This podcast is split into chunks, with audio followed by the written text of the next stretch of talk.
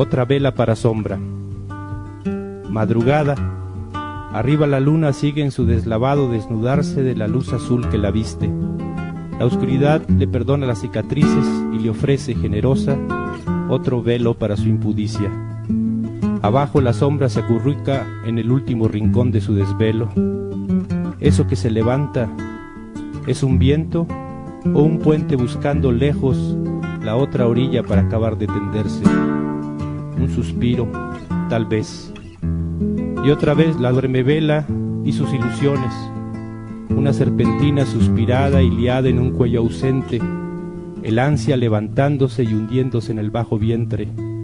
El leve respirar de la sombra en el oído de la noche.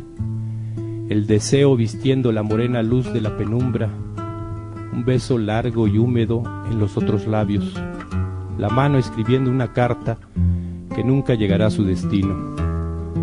Daría lo que fuera por enredarme entre sus piernas, por confundir nuestras humedades, por desgastarme en la luna hendida de sus caderas. Daría lo que fuera, menos dejar de hacer lo que es mi deber hacer. Amanece, el sol empieza a ayudar a las casas y edificios en su lánguido inclinarse a occidente. Afuera preguntan, ¿listo? Adentro, la sombra dobla con cuidado el ansia, la pone en el bolsillo izquierdo de la camisa, cerca del corazón, y responde, siempre.